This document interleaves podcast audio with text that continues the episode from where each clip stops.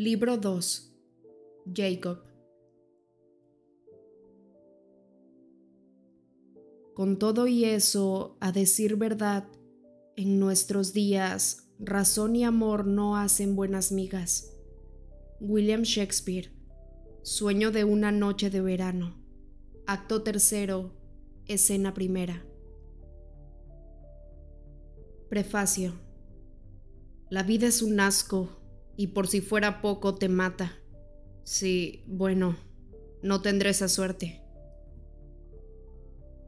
A la espera de que empiece de una vez la maldita pelea. Caray, Paul, ¿no te gusta tu casa? El tipo se limitó a sonreírme sin hacer intento de moverse. Siguió apoltronado, ocupando por entero mi sofá mientras contemplaba un estúpido partido de béisbol en mi destartalada tele. Luego, con deliberada lentitud, extrajo una fritura de la bolsa de doritos que reposaba sobre su barriga y se la metió a la boca. Más vale que tú hayas traído esa bolsa. Crunch, crunch. No, contestó sin dejar de masticar. Tu hermana me dio luz verde para que me sirviera lo que se me antojara. Hice un esfuerzo para que mi voz no delatara las muchas ganas que tenía de atizarle un buen golpe. Pero ahora Rachel no está aquí, ¿verdad? No funcionó. Él percibió mis intenciones y metió la bolsa detrás de la nuca. Crujió cuando lo apretujó contra el cojín. Las frituras se rompieron en pedacitos con gran estrépito. Paul cerró las manos hasta convertirlas en puños y los alzó cerca del rostro, imitando el gesto de un púgil. Anda, acerca la cara, muchacho, no necesito la protección de Rachel. Le bufé. Ja, como si no te pegaras a ella a la menor oportunidad. Él soltó una carcajada, bajó los puños y se recostó en el sofá. No voy a ir a lloriquearle a ninguna chica. Si tienes el valor de golpearme, eso queda entre nosotros aunque tendría que ser recíproco, ¿de acuerdo? Semejante invitación era todo un detalle. Simulé venirme abajo como si hubiera cambiado de idea. Está bien. Él fijó los ojos en la pantalla de la tele y yo arremetí. Me supo a gloria el crujido de su nariz cuando le di un puñetazo. Intentó agarrarme, pero me zafé antes de que pudiera atraparme, y con la mano izquierda me llevé la bolsa de Doritos. Me rompiste la nariz, idiota. Eso queda entre nosotros, ¿no, Paul? Puse lejos la bolsa de frituras y me di vuelta. El agredido había parado la hemorragia y se estaba acomodando el tabique de la nariz para que no le quedara torcido. Después de limpiarse los labios y el mentón, no daba la impresión de haber sangrado. Soltó una maldición y dio un respingo cuando empujó el cartílago. Eres un suplicio, Jacob, te lo juro. Debería pasar más tiempo con Lía. Uy, caramba, apuesto que Lía va a estar feliz de saber que vas a pasar más de tu valioso tiempo con ella. Se pondría más contenta que unos cascabeles. Olvida que dije eso. Pues claro, hombre, no soy soplón. Hm. Gruñó. Luego se reclinó sobre el sofá y frotó los restos de sangre del cuello de la camisa. Eres rápido, chico, eso tengo que reconocerlo. A continuación, centró su atención en el estúpido partido. Me quedé allí de pie como un imbécil y luego salí corriendo hacia mi habitación, murmurando tonterías sobre abducciones alienígenas. En los viejos tiempos podías contar con Paul para armar una bronca de campeonato en cualquier momento. Ni siquiera necesitabas pegarle. Bastaba una palabrita más fuerte de la cuenta. No hacía falta mucho más para sacarlo de sus casillas. El muy idiota tenía que volverse blando ahora que me moría de ganas de disfrutar una pelea como Dios manda, de esas en que rompes casi todo y dejas el resto hecho un desastre. Como si no fuera suficientemente malo que se hubiera producido otra impronta en la manada, porque en realidad eso dejaba las cosas en cuatro a diez. ¿Cuándo se detendría esa locura? Por el amor de Dios, según los mitos, las improntas ocurrían esporádicamente tanto amor a primera vista me daba asco. Tenía que ser mi hermana. Debía ser Paul. Mi principal preocupación cuando Rachel regresó del estado de Washington al final del semestre de verano, la muy todo, se graduó antes de tiempo. Era lo duro que me iba a resultar guardar el secreto con ella cerca. No estaba acostumbrado a ocultar cosas en mi propia casa. Eso me hizo sentir una corriente de sincera empatía hacia tipos como Embry y Colin, cuyos padres no tenían ni idea de su condición de licántropos. La madre de Embry pensaba que el pobre estaba pasando por la clásica etapa rebelde de la pubertad. Por cualquier cosa se tiraba en el suelo y se ponía a olisquear y claro, no había remedio para eso. Ella se asomaba a su cuarto todas las madrugadas y siempre lo encontraba vacío. Luego le organizaba una escenita tremenda y él no decía ni mu. Y así hasta el día siguiente. Hubiéramos hablado con Sam para que la madre estuviera enterada y Embry estuviera menos presionado, pero él aseguraba que no le importaba y el secreto era demasiado importante. Claro, por eso yo me estaba preparando para protegerlo y de buenas a primeras Paul se encuentra con Rachel en la playa a los dos días de que ella regresó a casa. Y otro amor verdadero instantáneo. Uno no guarda secretos cuando encuentra a su media naranja y puede darle toda esa información sobre hombres lobo. Rachel se enteró de la historia completa y yo de que Paul iba a ser mi cuñado algún día. La perspectiva no le hacía mucha gracia a mi padre, aunque lo toleraba lo mejor posible. Por supuesto, ahora se escapaba a casa de los Clearwater más de lo habitual. La verdad yo entendía que ganaba con el cambio. Se libraba de Paul, sí, pero allá estaba Lía. Si una bala me alcanzara las cien, me mataría o solo dejaría un revoltijo que después habría que limpiar. Me eché en la cama, estaba agotado, pues no había dormido nada desde mi última patrulla, pero sabía que no iba a conciliar el sueño. Tenía un embrollo demasiado grande en la cabeza. Los pensamientos revoloteaban dentro de mi cráneo como enjambres de abejas desorientadas, que apenas zumbaban como tales. De vez en cuando incluso me provocaban punzadas, y esos pensamientos no dejaban de acosarme ni un momento. Esa espera acabaría volviéndome loco. Habían transcurrido ya cuatro semanas. Esperaba haber tenido noticias de uno u otro modo. Me pasaba las noches en vela imaginando qué forma elegirían. Fantaseaba con la llamada del sollozante Charlie que nos decía que Vela y su esposo habían muerto en un accidente. Podía ser que se hubiera estrellado el avión.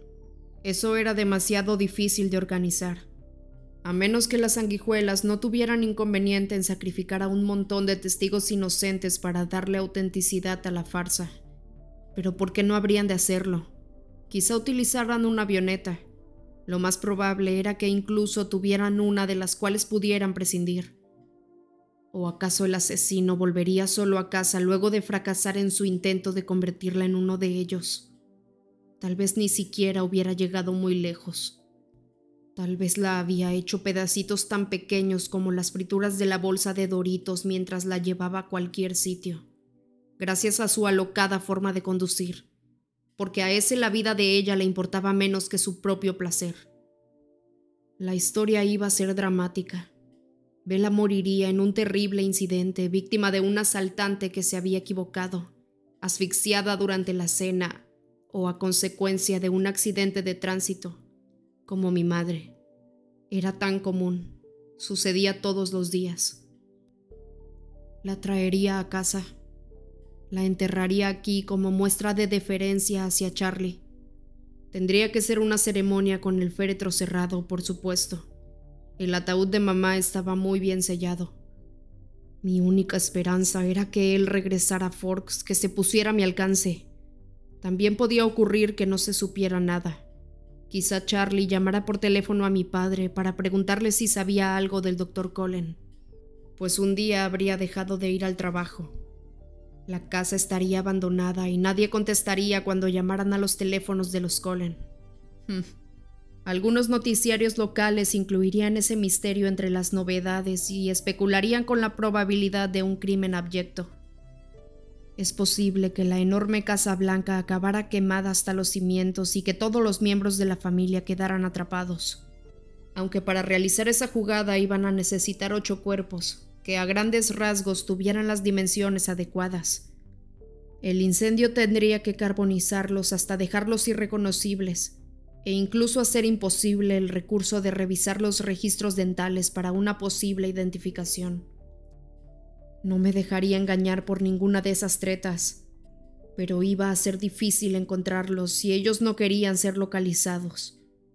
Yo disponía de todo el espacio del mundo para buscar, sin duda, y cuando tienes tiempo de sobra puedes revisar todas las pajitas del pajar hasta descubrir cuál es la aguja. En ese preciso momento no me molestaba tener que deshacer un pajar entero, así por lo menos tendría algo que hacer.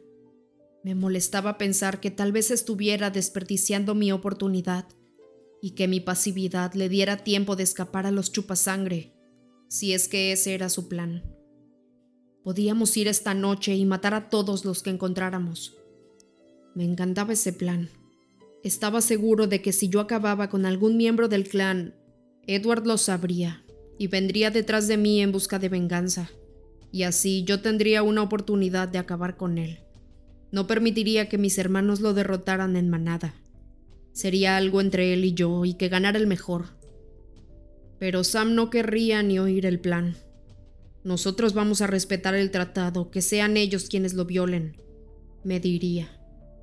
Y total, nada más porque no teníamos prueba alguna de que los Colen no habían hecho nada malo.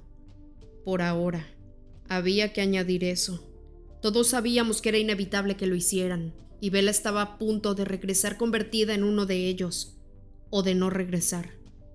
De cualquier manera, habrían tomado una vida humana y eso marcaría el comienzo del juego. Paul se puso a rebuznar como demente en la otra habitación.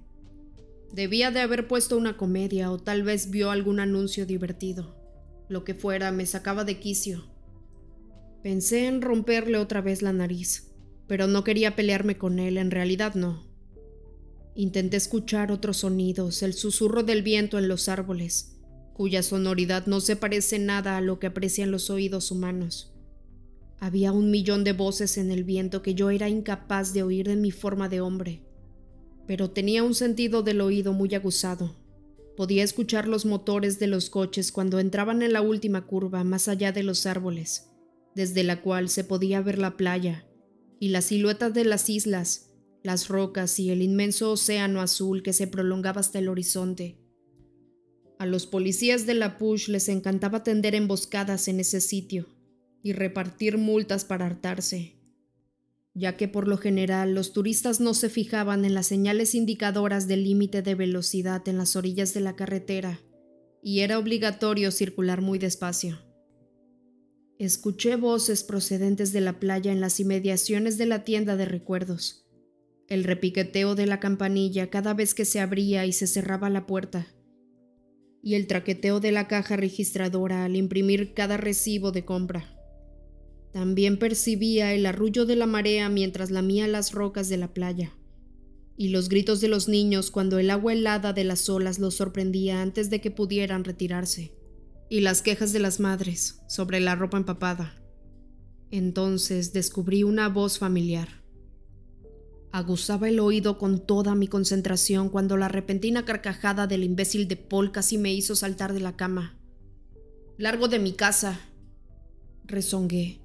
Sabiendo que no me prestaba la menor atención, fui yo el que se largó. Abrí la ventana de un golpe seco y me subí al alféizar para irme sin tener que volver a ver a Paul. La tentación iba a ser demasiado grande. Si lo volvía a ver iba a golpearlo de nuevo y Rachel se enojaría mucho. Vería la sangre de su camisa y me echaría la culpa sin necesidad de más pruebas. Y tendría razón, claro, pero igual se lo merecía. Bajé a la playa paseando con las manos hundidas en los bolsillos. Nadie se molestó en voltear a mirarme cuando crucé el sucio garage de First Beach. Esa era una de las mejores cosas del verano. A nadie le importaba si solo vestías unos shorts. Seguí el sonido de una voz conocida y no tardé en toparme con Quill. Estaba en el extremo sur de la media luna de la playa para evitar lo más grueso de la horda de turistas. Allí estaba, lanzando un torrente de advertencias. Sal del agua, Claire, vamos, no, no. Ah, bien, bien. Le diré a Emily. ¿De veras quieres oírme gritar? No volveré a traerte la playa nunca más y... ¿Ah, sí? No. Ah, eso te parece divertido, ¿verdad? Jaja. Ja. ¿Ahora te da risa? ¿Mm? Cuando llegué hasta donde estaba Quill, sujetaba por el tobillo a una niña de risa tonta. La pequeña sostenía un balde en una mano. Tenía los pantalones hechos una sopa y todo el frente de la camiseta empapado. Cinco pesos a favor de la niña, dije. Hola, Jake. Claire dio un alarido y arrojó el balde a los pies de Quill. ¡Abajo, abajo! Él la depositó con mucho cuidado en la arena. La pequeña vino a gatas hasta mí y se aferró a mi pierna. ¡Tito Jake! ¿Cómo la estás pasando, Claire? Will está mojado. Ya lo veo. ¿Dónde está tu mamá? Ido, ido, se ha ido. Canturreó Claire. Claire se queda con Quill para siempre. Me soltó y se fue corriendo hacia Quill. Este la alzó en vilo y se la puso sobre los hombros. Parece que alguien acaba de cumplir la temible cifra de dos años. Tres. Me corrigió Quill. Te perdiste la fiesta temática, fue de princesas. La niña hizo que me pusiera una corona y Emily tuvo la ocurrencia de que podían probar su nueva caja de maquillaje conmigo. Caray, de veras lamento haber no estado para ver eso. No te preocupes, Emily sacó fotos. De hecho, salí muy favorecido. Eres tan amanerado. Claire se la pasó en grande, repuso él, encogiéndose de hombros. Y de eso se trataba. Puse los ojos en blanco. Es duro estar cerca de gente con la impronta. Sin importar el estado de la relación, ya estuvieran a punto de culminar el enlace, como Sam, o se tratara de un caso como el de Quill, que se había convertido en una sufrida niñera. Irradiaban tanta paz y serenidad que daban ganas de vomitar. Claire chilló sobre los hombros de Quill y señaló al suelo. Quiero piedra bonita para mí, para mí. ¿Cuál pequeña? ¿La roja? No, roja no. Quill se dejó caer de rodillas. La niña dio otro chillido y le jaló los cabellos como si fueran las riendas de un caballo. ¿La azulada? No, no, no. Cantó la niña, encantada con el nuevo juego. Lo más raro de todo es que Quill se lo estaba pasando genial, tanto o mejor que ella. Él no tenía la misma cara de tantos padres turistas que tenía escrita en el rostro la pregunta ¿A qué hora es la siesta? En la vida había visto a un padre real tan encantado de jugar a cualquier tontería que se le ocurriera a sus mocosos. Yo había visto a Quill jugar al cucú durante una hora entera sin aburrirse. Ya ni siquiera podía burlarme de él por eso. Lo envidiaba mucho. Aunque también pensaba que iba a tener que aguantarse sus buenos 14 años de celibato hasta que Claire le igualara la edad. Lo bueno de ser hombre lobo es que no envejeces sin embargo, tener que esperar todo ese tiempo no parecía molestarle una pizca.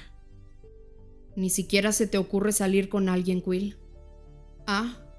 No, no, tú no. Ya sabes, salir con chicas de verdad, quiero decir, solo por ahora, ¿no? Solo en las noches libres de tus obligaciones de niñera. Quill se quedó boquiabierto y me miró fijamente. Piedra bonita, piedra bonita. Se puso a gritar Claire en cuanto él dejó de ofrecerle alternativas, y empezó a golpearlo en la cabeza con los puños. Perdona, Claire, ¿y qué te parece esta preciosidad morada? No, dijo entre risas. no morada. La pequeña lo pensó un poco. Verde. Dijo al fin. Quill miró detenidamente las rocas, estudiándolas. Eligió cuatro piedras con diferentes tonalidades de verde y se las ofreció. ¿La quieres? Sí. ¿Cuál? Todas, todas. La chiquilla huecó las palmas y él dejó caer las piedrecillas en el hueco de las manos. Ella soltó una carcajada y lo golpeó con las piedras en la cabeza. Él hizo una exagerada mueca de dolor. Se puso de pie y se dirigió al estacionamiento. Debía preocuparle que ella se resfriara con la ropa mojada. Era peor que cualquier madre paranoica y sobreprotectora. Disculpa si me porté un poco agresivo con lo de las chicas, hermano. Me disculpé cuando volvió. No importa, está bien, repuso él. Me tomó desprevenido, eso es todo. No había pensado en ello. Apuesto a que ella entendería que tú, ya sabes, Mientras ella crece, no se enojará porque tú tengas una vida mientras ella use pañales. Sí, lo sé, lo sé, estoy seguro de que lo comprendería. No dijo nada más. Pero no lo harás, ¿verdad?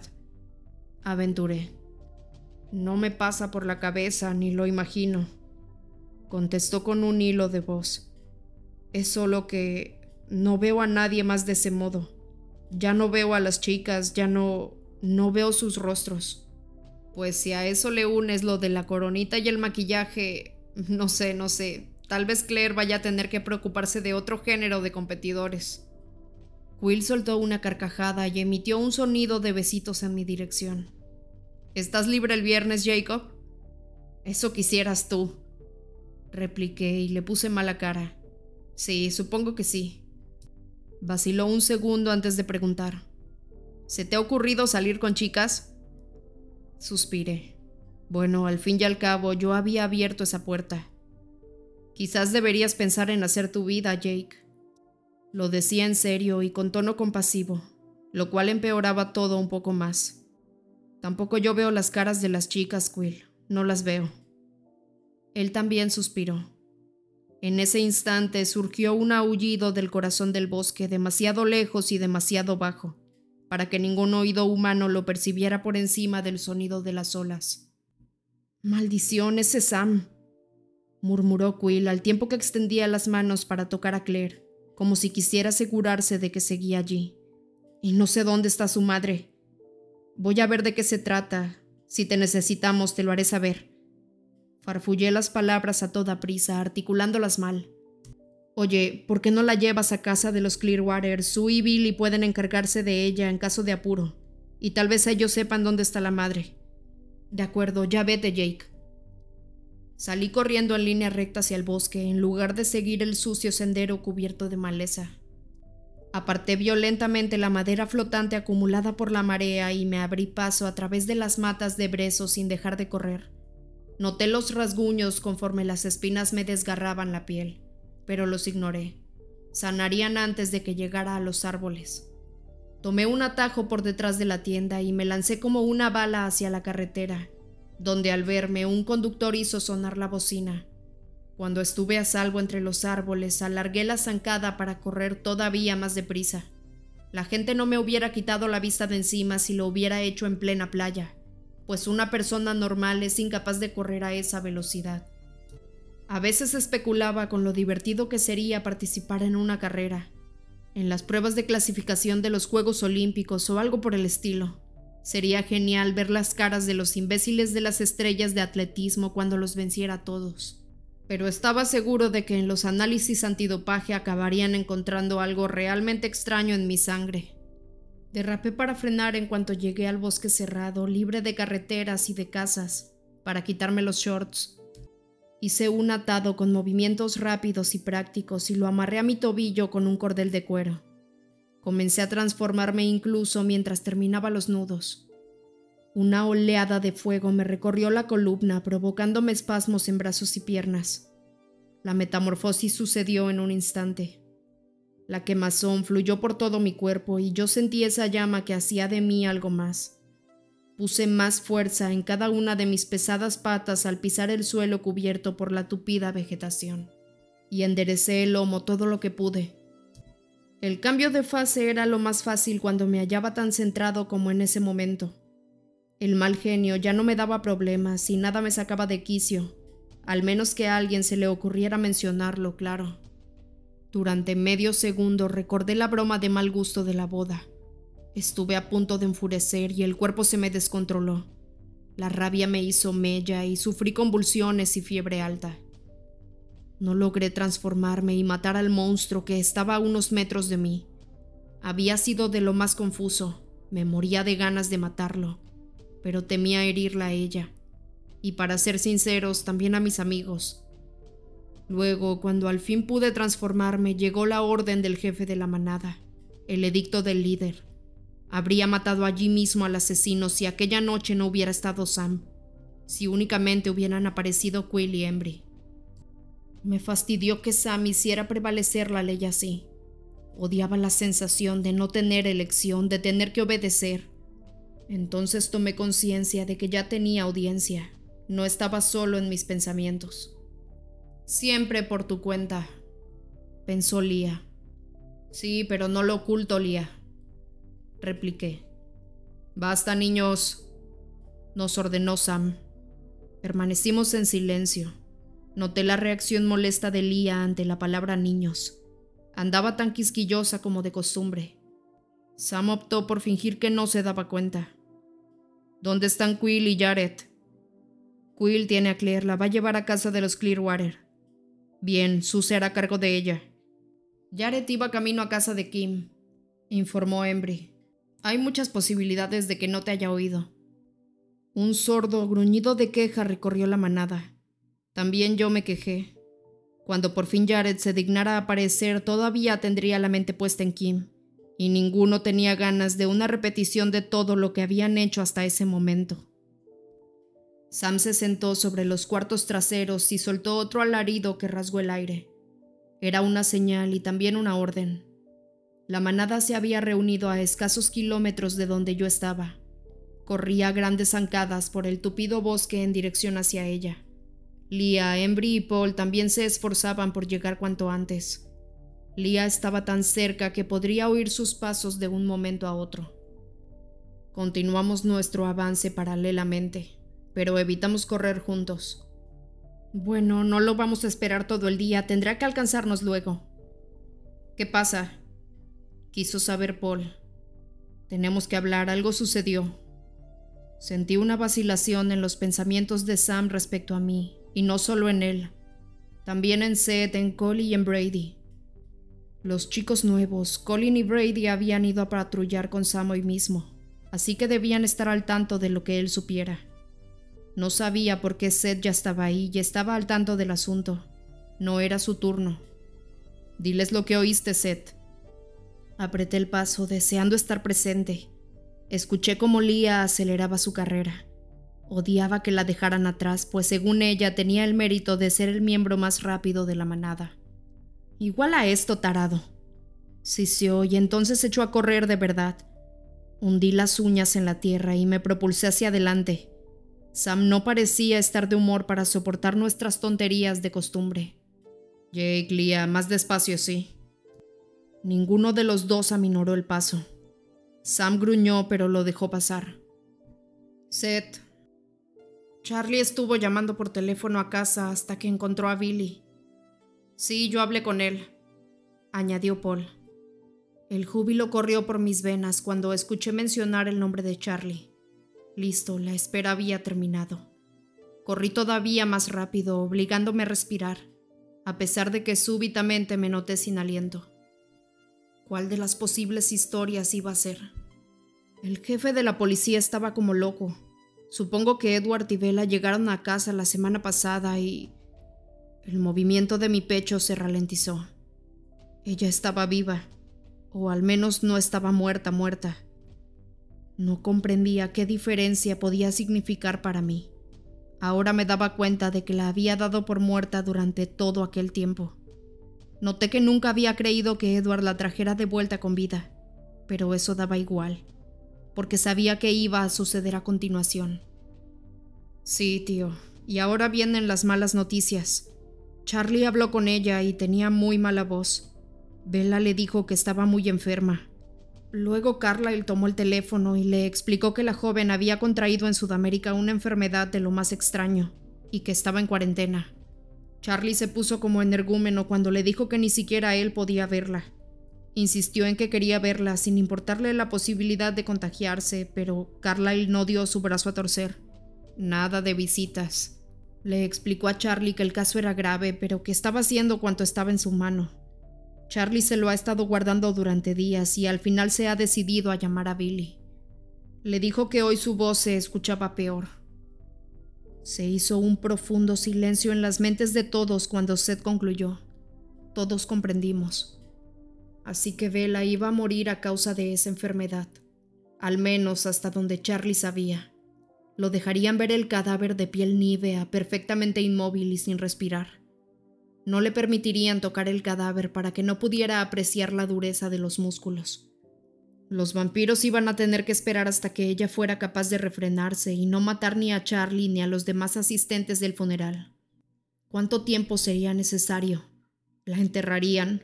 Saldría ella por sus propios medios o la sacarían del ataúd los propios chupasangre. El resto de los lobos respondió con un silencio sepulcral a mis especulaciones. Yo era capaz de ahondar en ese tema mucho más que cualquier otro. Lía y yo llegamos al claro prácticamente a la vez, aunque ella estaba segura de haberme ganado por medio hocico. La loba se sentó sobre los cuartos traseros junto a su hermano mientras yo me dirigía a ocupar mi lugar a la derecha de Sam. Paul se movió para hacerme espacio en mi sitio. Volví a ganar, pensó Lía, pero apenas sí la oí, pues me preguntaba por qué era el único que estaba sobre las cuatro patas.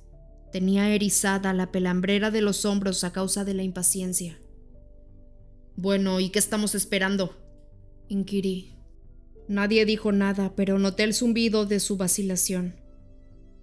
Vamos, rompieron el tratado.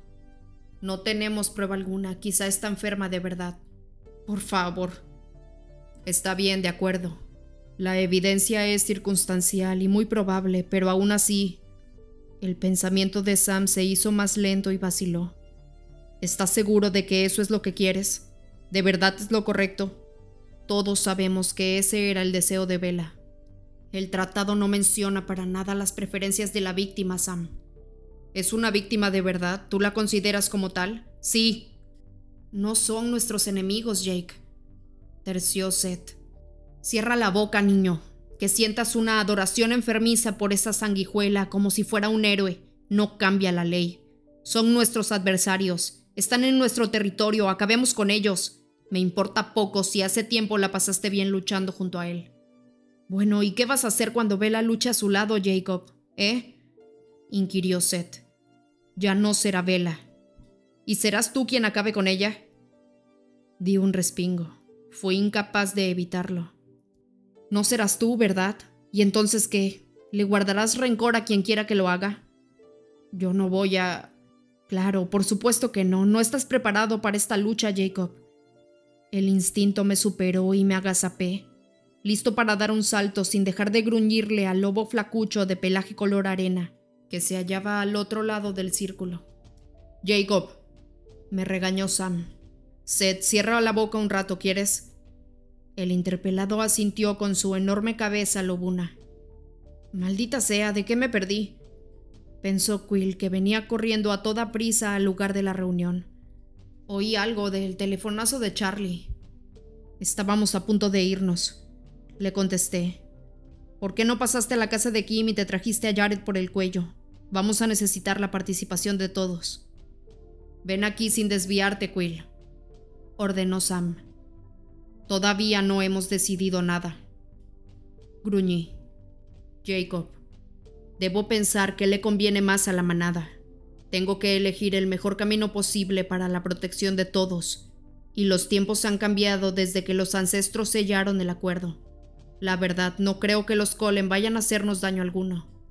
Además, también estamos seguros de que no se quedarán por aquí mucho tiempo. Lo más probable es que se larguen en cuanto hayan contado su historia. Y entonces nuestras vidas volverán a la normalidad. ¿Normalidad? Se defenderán si los atacamos, Jacob. ¿Tienes miedo? ¿Estás preparado para perder a un hermano? Hizo una pausa. ¿Y a una hermana? añadió como si se le acabara de ocurrir ese pensamiento. No le temo a la muerte. Me consta, Jacob. Lo único que pongo en tela de juicio es la validez de tu criterio en este asunto. Miré fijamente los ojos negros de Sam. ¿Pretendes respetar el tratado de nuestros padres o no? Respeto a la manada, hago lo mejor para ellos. Cobarde. Se le tensaron los músculos del hocico y me enseñó los dientes. Ya basta, Jacob. Esto es superior a ti. El tono de la voz mental de Sam cambió para adoptar un extraño tono que resultaba imposible desobedecer. La voz del alfa, el líder de la manada.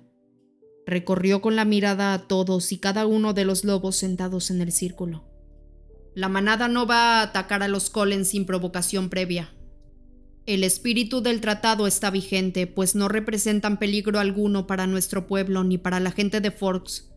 Bella Swan hizo una elección consciente y estaba informada. No vamos a castigar a nuestros antiguos aliados por culpa de esa decisión. Escucha, escucha eso, pensó Seth con entusiasmo. Creo haber dicho que te calles, Seth. Ah, perdóname, Sam. ¿A dónde crees que vas, Jacob? Abandoné el círculo en dirección hacia el este para poder darle la espalda. Voy a despedirme de mi padre. Al parecer no tiene sentido que siga pudriéndome aquí más tiempo. Ah, Jake, no lo hagas otra vez. Cállate, Seth. Pensaron varias voces al unísono. No queremos que te vayas, me dijo Sam, dulcificando el tono anterior. Doblega mi voluntad para evitar que me vaya, Sam. Conviérteme en un esclavo. Sabes que no voy a hacerlo. En ese caso, no hay más que decir. Me alejé de ellos a la carrera, intentando con todas mis fuerzas no pensar en mi siguiente movimiento. En vez de eso, me concentré en los recuerdos de mis meses lobunos, cuando abandoné tanto el lado humano que fui más lobo que hombre. Vivir el momento, comer si tenía apetito, dormir cuando estaba fatigado, beber cuando me asusaba la sed, y correr, correr por correr. Deseos simples y respuestas sencillas a estímulos simples. El dolor se administra mejor cuando uno habita en formas elementales. El calvario del hambre. El suplicio de pisar el hielo con las patas. El daño infligido por unas garras cuando la presa conserva las fuerzas intactas. Cada dolor tenía una respuesta simple, una acción clara para poner fin al sufrimiento. Nada que ver con la forma humana. Necesitaba mantener en privado mis pensamientos por lo cual adopté la forma de hombre en cuanto estuve suficientemente cerca de mi casa como para llegar a ella de una carrera. Desaté los shorts y me lo puse. Luego eché a correr hacia la casa. Lo había logrado. Había ocultado mis pensamientos y ahora era demasiado tarde para que Sam pudiera detenerme, pues ya no podía escucharme. Sam había dado una orden muy clara. La manada no iba a atacar a los Colen. De acuerdo. Sin embargo, no había dicho nada en contra de actuar en solitario. No, la manada no iba a realizar ataque alguno el día de hoy. Pero yo sí.